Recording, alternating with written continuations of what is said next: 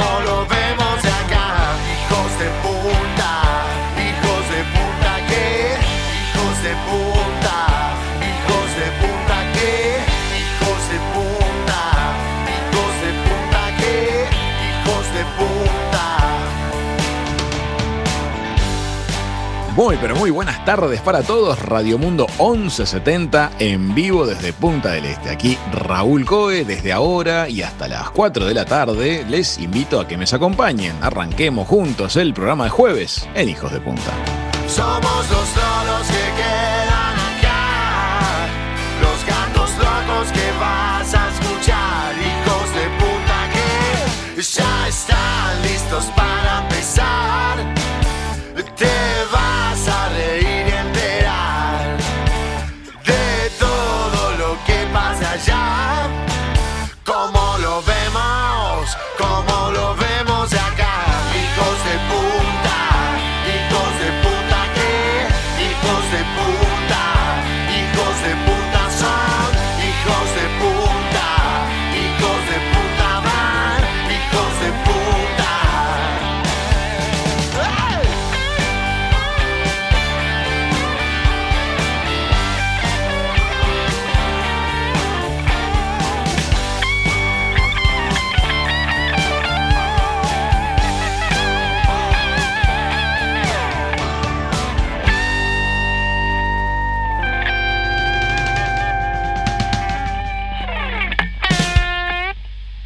Hola, hola, damas, caballeros, muy buenas tardes. ¿Cómo están? ¿Cómo les va? Bienvenidos todos a Hijos de Punta. Son las 3 y 7 minutos de la tarde.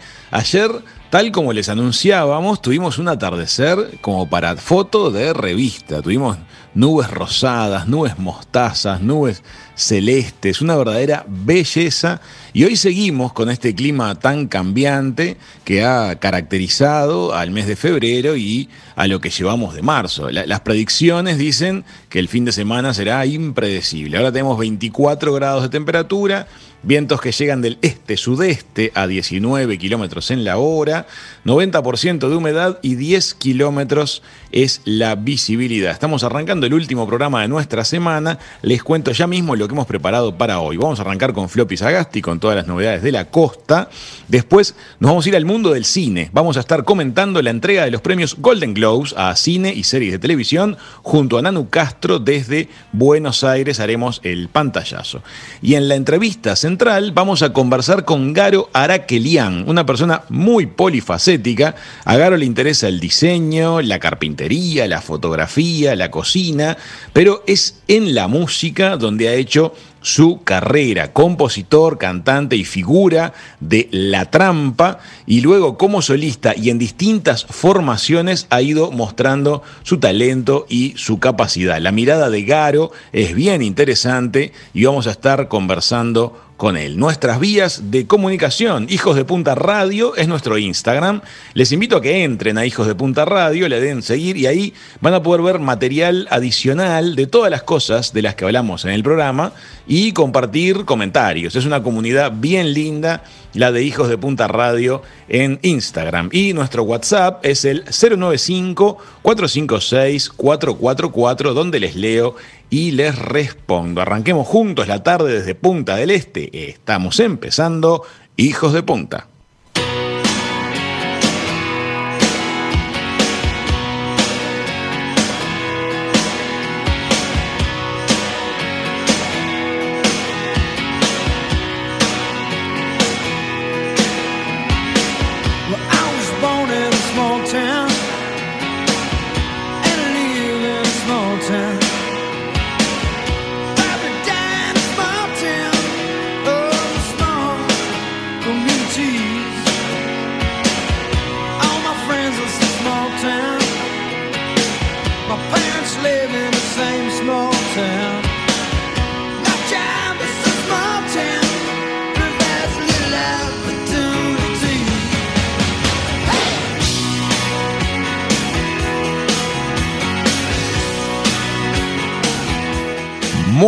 Mucha fuerza en este tema. Es John Cougar Mellencamp haciendo Small Town. Acerca de esta canción, escuchen lo que dijo en su momento Mellencamp.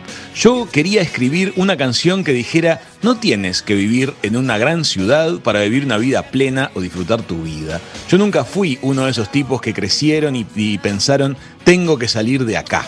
La verdad es que valoro mucho tener una familia y estar cerca de mis amigos. Eso decía John Cougar Mellencamp acerca de Small Town. ¿Cómo lo ven ustedes? ¿Qué opinan acerca de eso? La gran ciudad, las ciudades pequeñas, las comunidades, ¿cómo lo viven? Cuéntenme en el 095 456 444. Vamos con un poquito de información. En la noche de ayer, el presidente Lacalle anunció en entrevista con Telemundo 12 que finalmente el miércoles 10 de marzo van a estar llegando a Uruguay las primeras 50.000 dosis de la vacuna de Pfizer y BioNTech. Luego llegarán 50.000 la otra semana y luego 60.000 por semana hasta la semana del 26 de abril en que se completarán 460.000 dosis. Por, otro par- por otra parte, el Ministerio de Salud Pública divulgó ayer miércoles un monitor que permite conocer cómo va la inmunización contra COVID en Uruguay. Es un sitio web www.gu.uy barra inclinada Uruguay se vacuna barra monitor vacuna COVID-19. Es medio largo de decirlo, vamos a poner en las redes sociales. Está muy bueno el monitor, permite ir viendo cómo fueron las cosas departamento por departamento cada día. Este, ayer, miércoles 3, se alcanzó el mayor número de vacunados hasta ahora en un día. Se inmunizaron 21.332 personas en todo el país, superando los números del primer y, y de la segunda jornada de vacunación.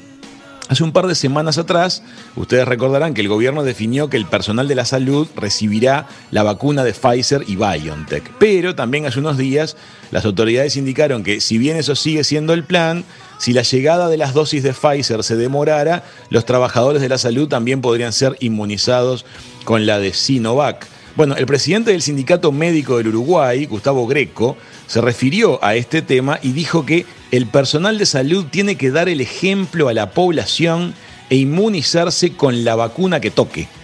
Todas las vacunas son buenas y previenen con un grado de confianza y eficacia cercano al 100% la posibilidad de contraer la enfermedad de manera grave y la muerte, agregó Greco, entrevistado por Telenoche en Canal 4. Eh, amigas, amigos, nosotros les exhortamos a participar de este esfuerzo nacional, intentar que seamos el primer país de Latinoamérica en tener la población inmunizada. Somos pocos, las distancias son chicas. Inmunizarnos nos va a permitir volver a hacer muchas, muchas cosas que nos gustan, nos va a activar la economía, nos va a permitir abrir las fronteras, viajar. Tarde o temprano va a haber alguna circunstancia de vida que les va a obligar a inmunizarse. Hagámoslo ahora, hagámoslo mientras podamos este, y asistamos en forma masiva a vacunarnos en cuanto haya disponibilidad de vacunas este, acorde al flujo de llegada de las dosis. Son las 3 y 13 minutos de la tarde. Vamos con las novedades de la zona este. Bienvenida, Floppy Sagasti. Este verano, Hijos de Punta llegó a Radio Mundo. Lunes a jueves, a las 15, con Raúl Coe y Floppy Sagasti. ¿Qué tal? ¿Cómo están? Muy buenas tardes para toda la audiencia de Radio Mundo. Desde Punta del Este, como siempre, les cuento las últimas novedades sobre lo que pasa en esta parte del país. A nivel de noticias, la Dirección de Turismo de Maldonado reafirmó su trabajo con la Dirección Nacional de Recursos Acuáticos y la Administración Nacional de Puertos con un compromiso por proyectos ecoturísticos. El director de Turismo Departamental, Martín Laventure, se reunió con las titulares de Dinara y de la ANP para abordar distintos temas, entre ellos el proyecto de ecoturismo vinculado a la isla de Lobos y por otro lado también los puertos deportivos del departamento, continuando con una serie de encuentros con organismos nacionales por un compromiso asumido con los recursos naturales que tiene Maldonado. Para después seguir avanzando con este proyecto turístico, las autoridades van a visitar la importante reserva de lobos marinos en Punta del Este a mediados de abril, así que estaremos siguiendo este tema. Por otro lado, les contamos que el SECOED realizó un balance de los operativos que se realizaron esta temporada. Los operativos de control del Centro Coordinador de Emergencias Departamentales, recordamos, empezaron el 22 de diciembre del año pasado para lograr la concientización de la población y los turistas y dar cumplimiento también a las medidas dentro de los locales comerciales habilitados por la pandemia que estamos viviendo. En total, hasta la fecha, se hicieron 731 intervenciones, hubo 86 efectivos destinados a la tarea y 11 personas puestas a disposición de la Fiscalía. Para poder trabajar con ellos se conformaron varios equipos de trabajo, se dividió al departamento también en tres zonas para después ejecutar las tareas, donde se contó con la participación de personal policial, bomberos, prefectura, caminera, eh, funcionarios de la Dirección General de Gestión Ambiental de la Intendencia, además del apoyo de la Dirección General de Tránsito y Transporte y del Centro de Videovigilancia también que tiene Maldonado muy importante. Algo importante también a destacar es que ya se determinó que los operativos van a seguir realizándose en forma coordinada y planificada. A nivel de eventos, como se viene el fin de semana, les contamos que comenzó una serie de actividades en la Casa Ya de la Mujer de la Intendencia de Maldonado. Esto es en el marco del mes de la mujer, como venimos contándoles también distintas actividades. Esta semana ya empezaron las iniciativas 2021 del programa Conviviendo con Equidad, que consiste en las propuestas del proyecto social Tejiendo Redes, que trabaja en iniciativas vinculadas a la inserción laboral, además de clases de artes marciales, gimnasia de todo tipo y fútbol femenino. Todo en la Casa de la Mujer por Maldonado Nuevo, una linda recomendación para las mujeres que quieran animarse a más. Después, este domingo llega Sueño de una noche de verano al Teatro Margarita Sirgú. Después de presentarse en el Teatro del Complejo Solanas, toda la temporada llega esta original adaptación de la obra de William Shakespeare al Teatro de Verano de Punta del Este. La obra traducida, adaptada y dirigida por Mariana Sagasti fue declarada de interés turístico nacional y va a realizar una función este domingo a las 19 horas a beneficio de la Asociación Civil Crecer con Futuro con un bono colaboración. Por contar con un aforo limitado, es al aire libre, hay que hacer reservas al 094 191-395, una obra realmente muy recomendable para disfrutar con toda la familia y en un entorno único como lo es el Margarita Sirvo. Así que estas son las novedades que tenemos para compartir con ustedes sobre lo que pasa en el este del país. Nosotros nos volvemos a encontrar el lunes en Hijos de Punta por Radio Mundo. Los saluda Floppy Sagasti, los dejo en muy buenas manos y les deseo un lindo fin de semana. Sumate a Hijos de Punta. Arroba Hijos de Punta Radio.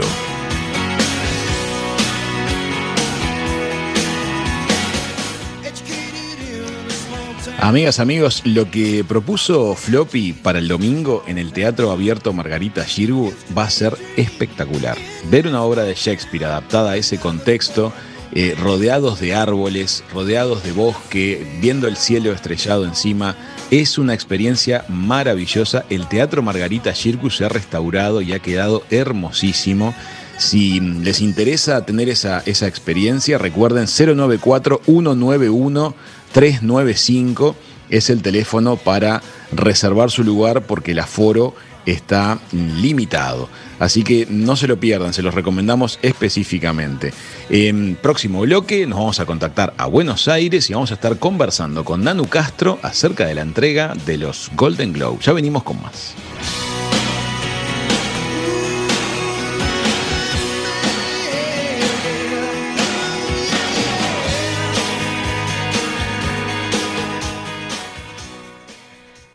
Hijos de Punta.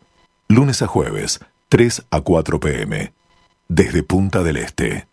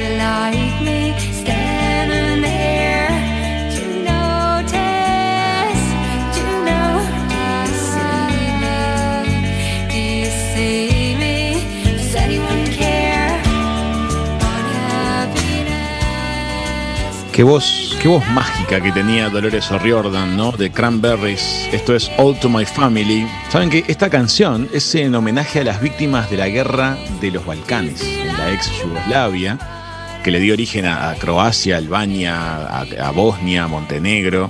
Una guerra con componentes étnicos, pero que fue una guerra civil. eh, una de las más violentas de la historia reciente. Bueno, los Cranberries homenajeaban a las víctimas co- con esta canción y los vimos en vivo en Buenos Aires a ellos cuando estaba embarazada ella y cantaba con, con esa situación, estando embarazada y realmente era impactante la, la fuerza que tenía la banda. Bueno, retorno. Gracias por sus mensajes en el 095-456-444. Hay varios saludos que son diarios, que se ve que nos tienen todos los días ahí. Hay otros que se van sumando. Gracias a Cecilia, Marcelo, Emilio, Omar, Casco, Sara. Sara está bastante enojada por alguno de los globos de oro. Lo siento, Sara, por ahora no los elegimos nosotros, pero vamos a ir con eso. Le damos la bienvenida a Nanu y vamos a hacer el pantallazo.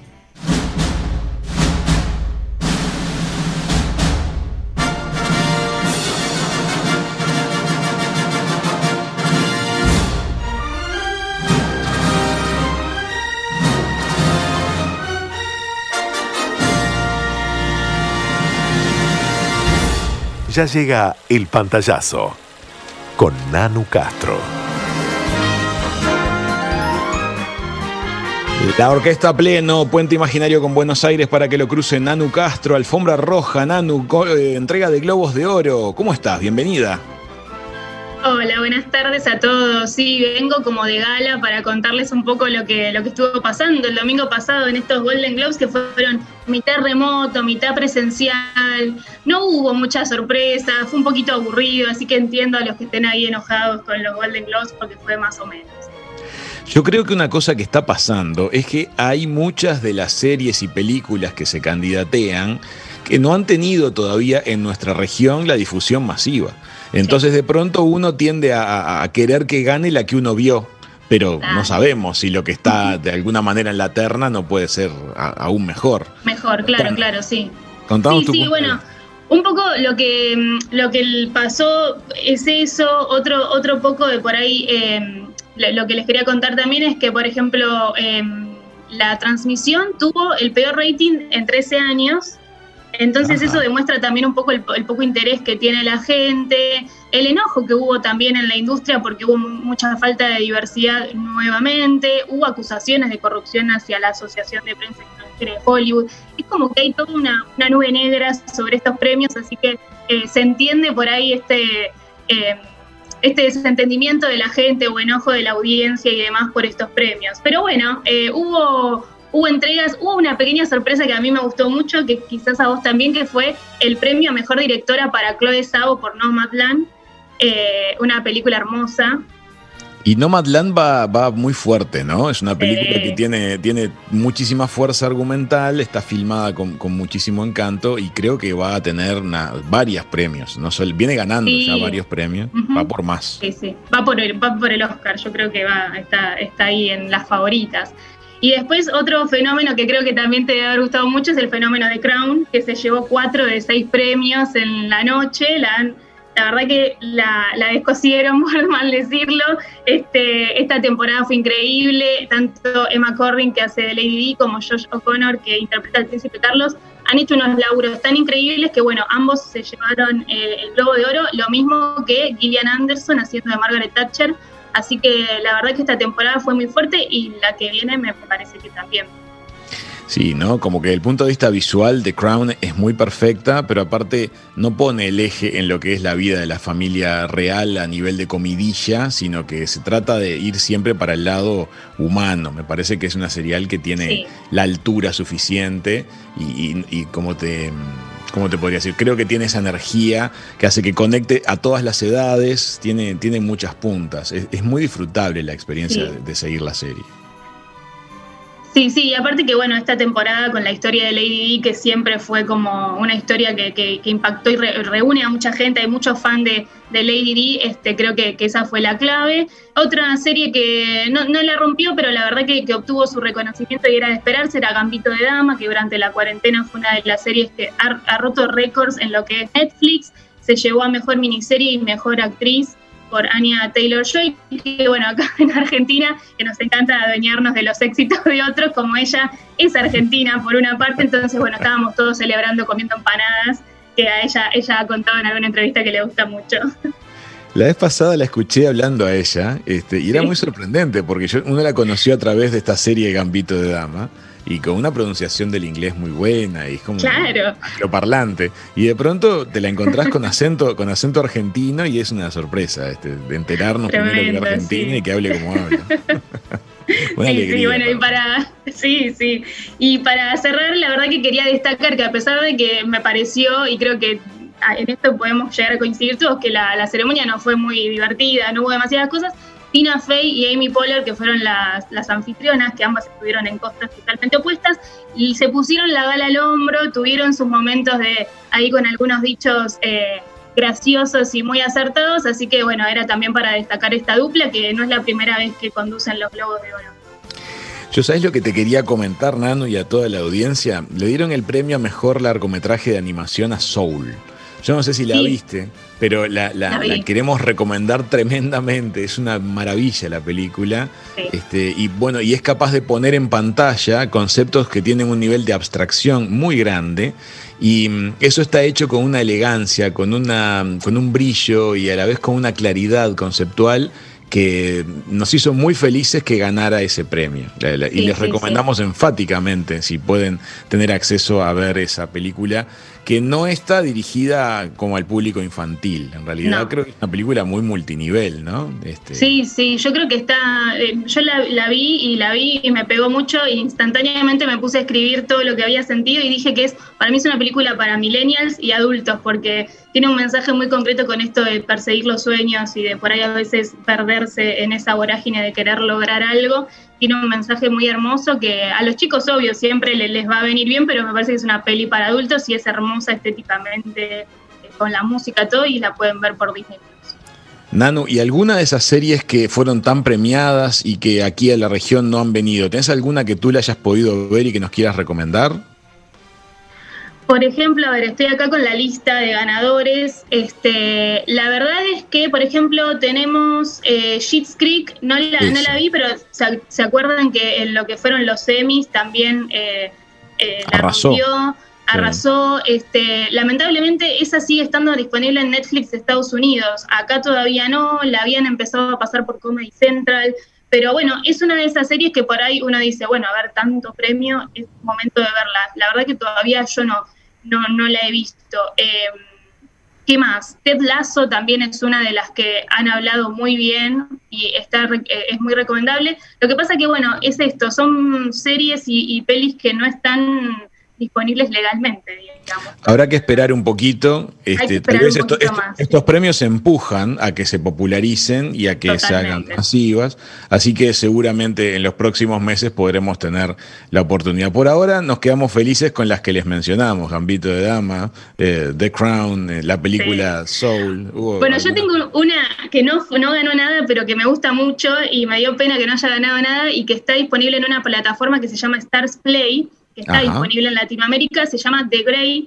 Eh, The es una serie The Great, sí, eh, con Elle Fanning, la, la hermana de Dakota Fanning, la- las hermanas rubias. Bueno, es una historia que habla sobre em, la reina Catherine y, y hace todo como una, es como una, una parodia, digamos, graciosa y moderna de, de, un- de- de- de un, de un rango de la historia, es como que mezcla historia con, con modernidad y como con un poco de fantasía y es muy graciosa, está muy buena. Está muy bien hecha, tiene actuaciones impresionantes, así que pueden buscarla en Stars Play, The Great. Stars Play, Star Play The Great. Entonces, bueno, muy Sí. bien. Nanu, muchísimas gracias por las recomendaciones, los comentarios. Siempre es un placer recibirte aquí en Hijos de Punta. Gracias por el espacio, chicos. Buen fin de semana para todos. Amigas, amigos, sigan a Dani de Cine con todas las recomendaciones. Es un hermoso espacio de Instagram con muy buena recomendación que lo, hace Nanu con cariño y con esa mirada tan particular de ella para encontrar lo que no encontramos generalmente en el catálogo general de, de las plataformas. Pasó Nanu Castro y sus recomendados por la mesa de verano de Hijos de Punta. Ya venimos con Garo Araquelian.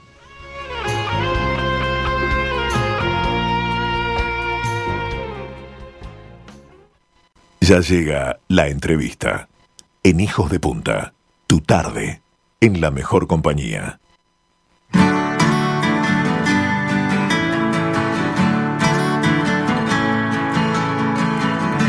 Después del turno, no me esperen. Hoy no los pienso acompañar. El fin de mes me trae mal. Y este es un viernes especial.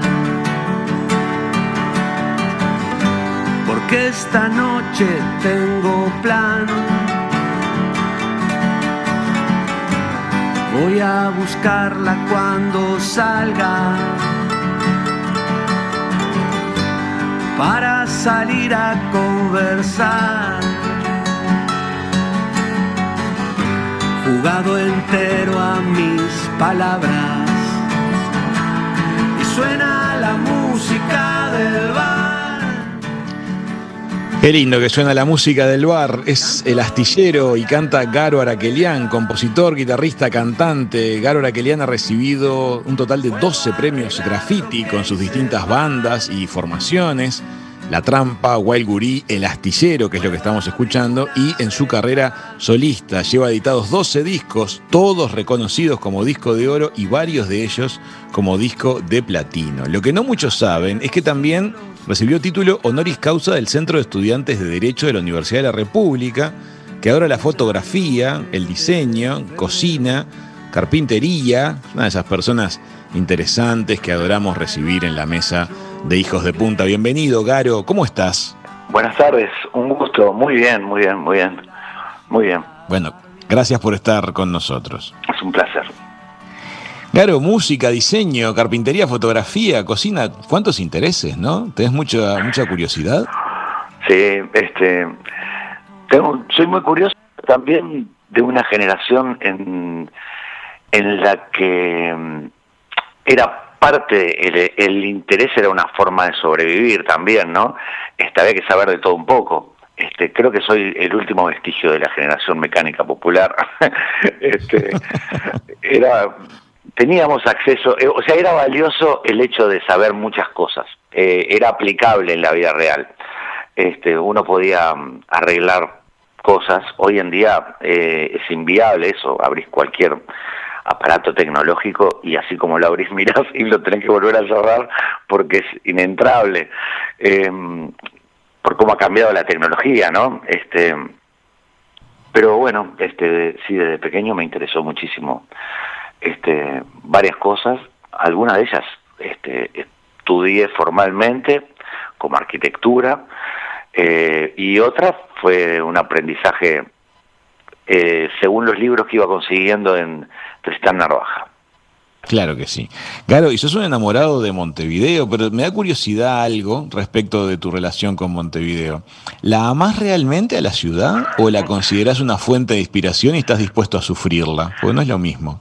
Bueno, es, es una buena pregunta porque eh, es difícil a veces amar a Montevideo, pero la amamos.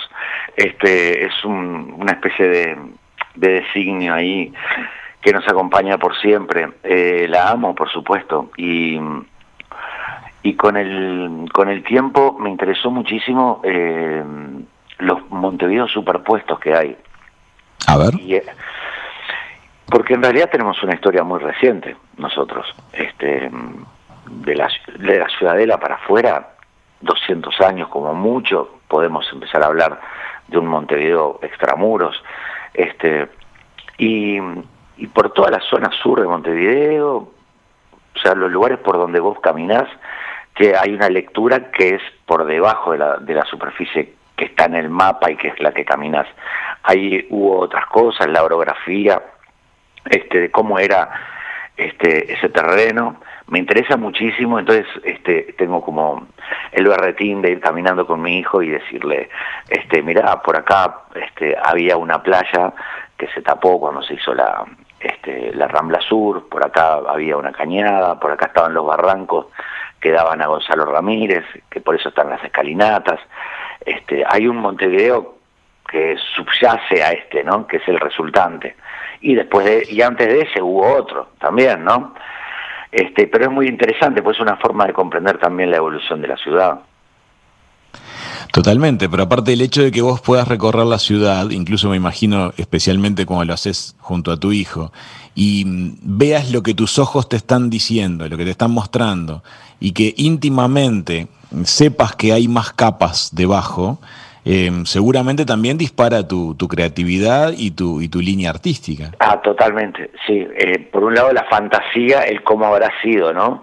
Este, cómo Claro. habrán sido determinadas cosas, cómo habrá sido vivir, este, no sé, hay un, está el registro de, eh, creo que era en, en Los Positos, eh, que era un cabaret, el del, el del Rana o algo así, que que era un, un lugar de avería, pero de gente también con adinerada, digamos. Este, entonces se cruzaba un puente, este, y bueno, y era eh, la bohemia más tardía, digamos, la de la, la de la noche más tarde, la de la mañana.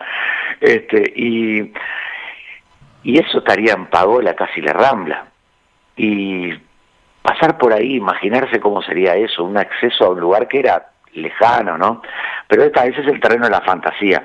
Ahora sí, con esos datos, me despierta así la posibilidad de, de- de inventar relatos, personajes probables en ese Montevideo y compararlos también con personajes probables hoy.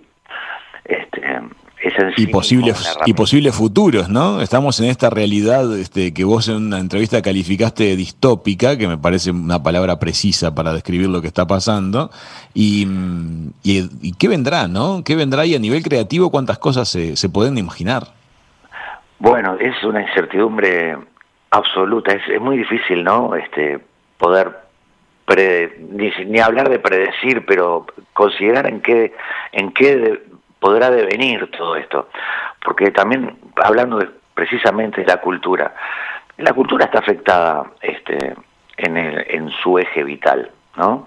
Este, en un año se le afectó de una manera que no se va a recuperar instantáneamente con, con otro este eh, con, con otro eh, con otra designación del poder ejecutivo no este, eso no cuando vos perdés energía cinética de una maquinaria grande es muy difícil volverla a hacer andar a mo- po- ponerla en movimiento nuevamente eh, inmediatamente. Este ahí ya la cultura está afectada este de forma que nosotros no conocíamos, porque ni siquiera en la dictadura teníamos razones como estas, eran otras razones más graves este, de muchísimos aspectos, pero eran otras, y eran en, Uru- eran en Uruguay, este, no eran en un contexto internacional, este, del que no, podemos- no tenemos autonomía hoy, ¿no? Garo, y decime una cosa, la pandemia obligó a que todos los artistas y todos nosotros tuviéramos que encerrarnos en las casas y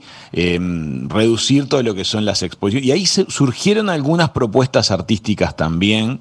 Y me interesó mucho tu punto de vista respecto de ello, porque eh, en general se ha visto co- como con mucha condescendencia la calidad de lo que se ha puesto en pantalla o de lo que se ha salido a mostrar. Y me ha gustado un poco tu mirada que, subió un poco la vara de la exigencia. ¿Vos qué pensás de lo que se ha producido en la pandemia?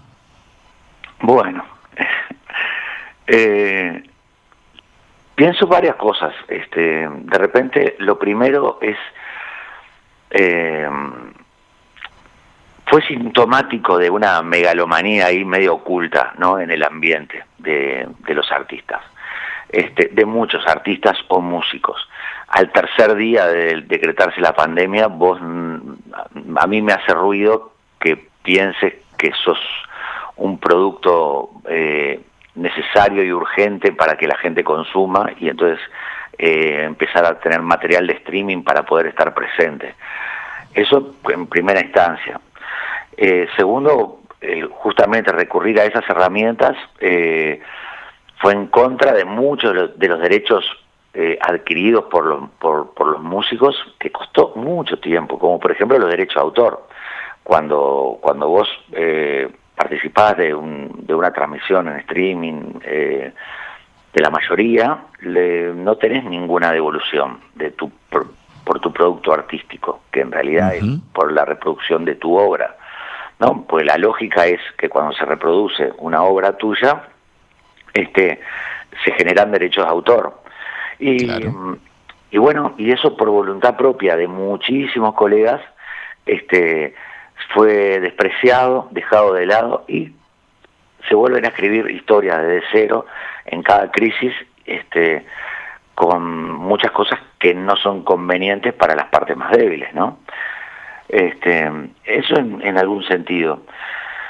Este, la calidad, como decías vos, también, pero la calidad tiene que ver con, con la urgencia. ¿Cuál es la urgencia de sentirnos este, eh, partícipes a distancia y tener un producto?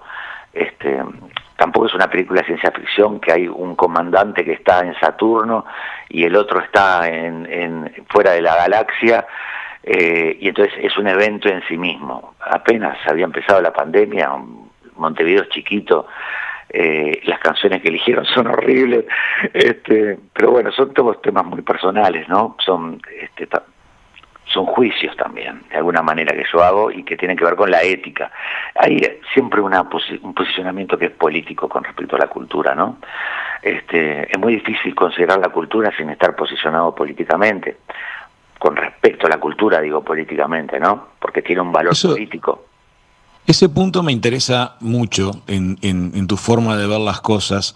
Eh, ¿A ti te parece que el tema de Murga y de Candombe en Uruguay han estado un poco apadrinados, entre comillas, de más? Como que no ha quedado espacio para otros géneros, otras expresiones artísticas a la hora de ser consideradas como la identidad uruguaya.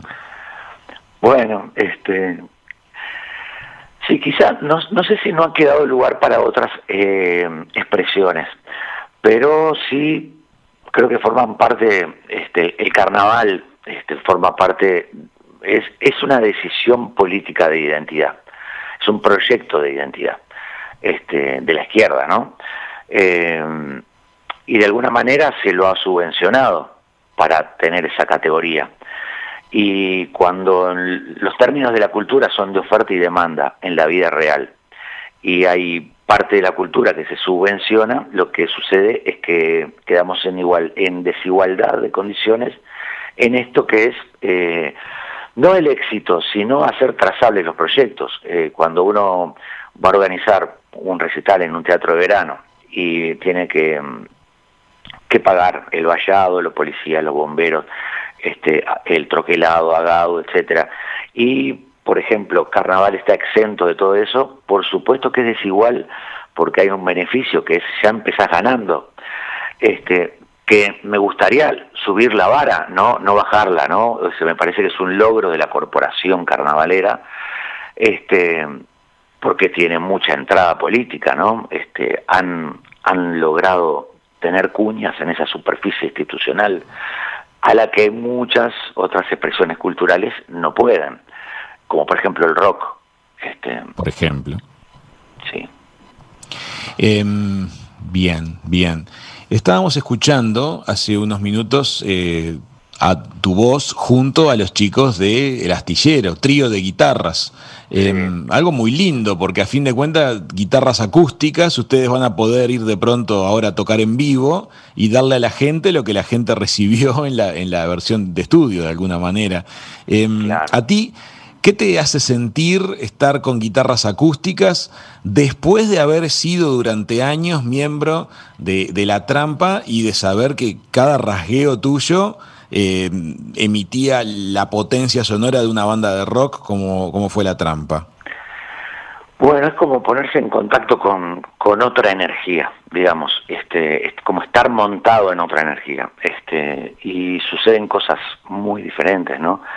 Este, Yo siempre me imaginé los escenarios, sea la- de la magnitud que sean, que fueran, este, como un lugar donde hay vectores invisibles. Hay algunos vectores que son este, que suceden dentro de- del escenario, que es entre los músicos, y después hay eh, vectores de comunicación con el público. Eh, el mundo del rock es grandilocuente, magno, este, con, con escenarios grandes, con pantalla, con luces, con mucha presión de aire, a vos te aleja del público. Y, Ajá. no es una, no, no es, no es ni una virtud ni un pecado, no ni una virtud cardinal ni un pecado capital, pero bueno, en algún, en algún momento, este, es algo bueno sentirse lejos, te da poder, este, y usar la presión, eh, por ejemplo, del aire para que llegue de forma violenta a los demás, porque genera un estímulo este, que afecta de otra manera. Eh, o sea, usas energías que son muy potentes, no las tuyas, sino eh, lo que lo que conforma un espectáculo de rock, ¿no? Del punto Toda la maquinaria. Exacto. Pero bueno, también esa energía te, te limita eh, los tópicos eh, que puedes considerar. Hay cosas de las que no puedes eh, hablar eh, montado en esa energía. Este, hay, hay un descarte que es natural, ¿no? Y esto con esto no, es como la ropa y el cuerpo, ¿no? Por más que esté de moda y esto no te queda bien. Eh, y hay algunas cosas que se pueden decir en canciones que no se pueden decir en ese formato eh, magno, violento, este, que se proyecta, ¿no? Y a distancia del público, con vallas mediantes, etcétera. Y bueno, la, la energía de, un sonido electroacústico, la presión de voz que sea cercana, aunque vos tú estés en, en, un escenario de un teatro y la gente esté en la platea, podés lograr que la cercanía eh, o la distancia sea inapreciable, podés sentir que estás cerca, porque es otro tipo de energía. Y bueno, lo más importante es que te permite hablar de otras cosas, ingresar en, en territorios este, de la palabra, de las emociones, que no le pertenecen al mundo del rock. O, sea, o que el rock eh, se vuelve precario también, este, se embrutece al tener todos esos recursos técnicos, ¿no? Está claro, es como que el espacio para la reflexión, para la intimidad, es difícil alcanzarlo subido arriba de la maquinaria que es un concierto de rock, pero el otro el otro formato te lo permite te lo permite generar, ¿no? Totalmente, y que no no es tampoco una una, una máxima así este precisa, exacta y universalizable, pero sí más o menos las energías eh, se pueden considerar así, ¿no? Pero esto ha sido tu sensación, porque es interesante tu sí, caso de haber pasado, así. este, de, atravesado varios extremos y, y, siempre haciendo productos de calidad en cada uno de, de los géneros. Me interesa una reflexión final eh, de tu sí. parte acerca de la relación que hay en, en la expectativa de los artistas uruguayos a la hora de salir al extranjero. Ustedes hicieron un camino de mucho éxito con, con, La Trampa y seguís haciendo un camino de éxito como solista, predominando el recorrer Uruguay, el recorrer eh, muchos rincones de Uruguay y llegar a, a, a la escala que se puede dentro del mercado nacional. Eh, la pandemia nos demostró que había un montón de actividades también para las cuales como que los uruguayos éramos suficientes. Eh, ¿Cómo vivís ese tema de, de, de, la proyección al extranjero? que a veces es tanta presión íntima para los artistas. Sí, este, es como, para muchos es un anhelo, ¿no? Es una, es el segundo paso inevitable, este, para hacer una carrera trazable, este, porque es como que Montevideo y Uruguay no fueran suficientes para, para una forma de verse tan enorme, con tanto potencial. Y ahí, este, yo no comparto esa forma de, de, de, apreciar, de apreciar el futuro o lo que uno que va construyendo. Eh, Uruguay son varios Uruguay, ¿no? Este, pero principalmente hay dos bien de, de, diferenciados que son Montevideo y el resto del país. Que todo lo que tienen en común también lo tienen este, diferente la mayor parte de los artistas de Montevideo son montevideanos. Eh, no te voy a decir que hay un desprecio por el interior, pero sí hay una lógica que es como casi de, eh, una, una herencia del centralismo montevideano, la arrogancia del centralismo montevideano, que es vengan a mí. Eh, vengan a mí porque yo soy el irradiador de la, de la verdad, de la institucional, de la cultural, y en realidad si vos vas al resto del país, si vos vas a todas las capitales, a todas las ciudades, a todos los, los pueblos que figuran en los mapas, te pasan cosas que son muy, muy importantes y que probablemente sean eh, de una dimensión mayor en términos eh, humanos, artísticos, de devolución económica, todos, eh, de lo que le pasa a muchísima gente yendo en, en buquebús una vez por mes a Buenos Aires a intentarlo, ¿no? Este, pero bueno. Es muy interesante lo que estás diciendo. Sí, pero también tiene que ver con, con, con cómo se ve uno con respecto al, al otro país. Hay muchos artistas montevideanos que la gente del interior tiene particularidades que no le interesan. Este, no es un lugar donde verse reflejado este, o la devolución para construirse su propia imagen este, está en la categoría brillante para muchas personas, ¿no? Este, para nosotros justamente fue lo contrario.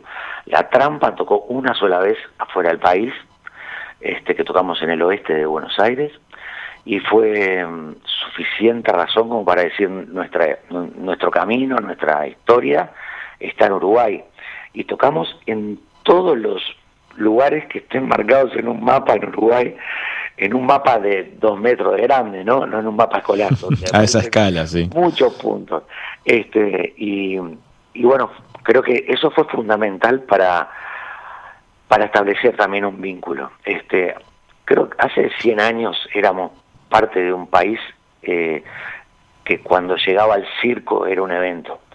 Este, hay muchas cosas que no cambiaron de alguna manera en, en el interior, por decirlo de alguna manera, este, o en el resto del país. Este, y Claro, es y ese vínculo que ustedes construyeron recorriendo Uruguay, sí. al margen de- del nivel de éxito, eh, ¿les hizo felices? Por supuesto, y fue una, una manera de aprender y de, de aprender y de ver a Uruguay de una manera por primera vez diferente, este, que me siento afortunado. Este, creo que tengo una visión más profunda este, y más con los pies en la tierra este, de cómo es el Uruguay, de cuántos Uruguay hay, de qué valor, cuánto significa este, cuando vos estableces un vínculo emocional con tus canciones, con el público, porque esas canciones significan algo para ellos, eh, tu presencia, el ir, eh, cómo alterás, eh, digo, no somos una ONG para generar esas cosas, ¿no? Pero aprendés mucho de ver eso, este, de cuánto vale tus cosas. Este, a veces uno puede estar constantemente jugando con autoboicotearse, con, poner en duda, hacer como un ejercicio axiológico eh, para lograrse deprimir, ¿no?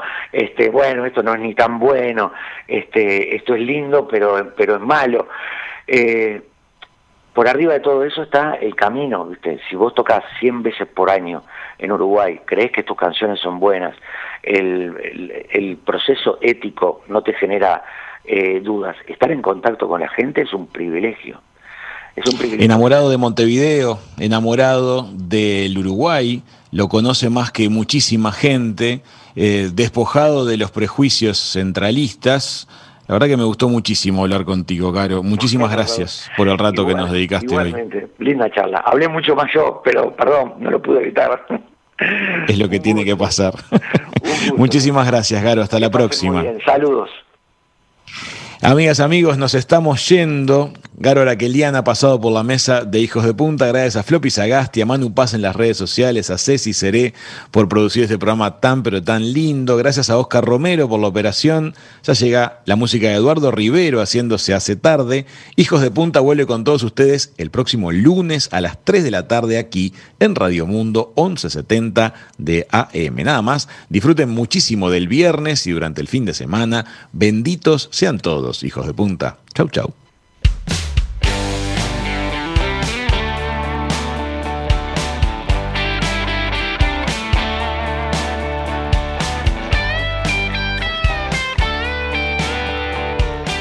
Radio Mundo, 1170 AM.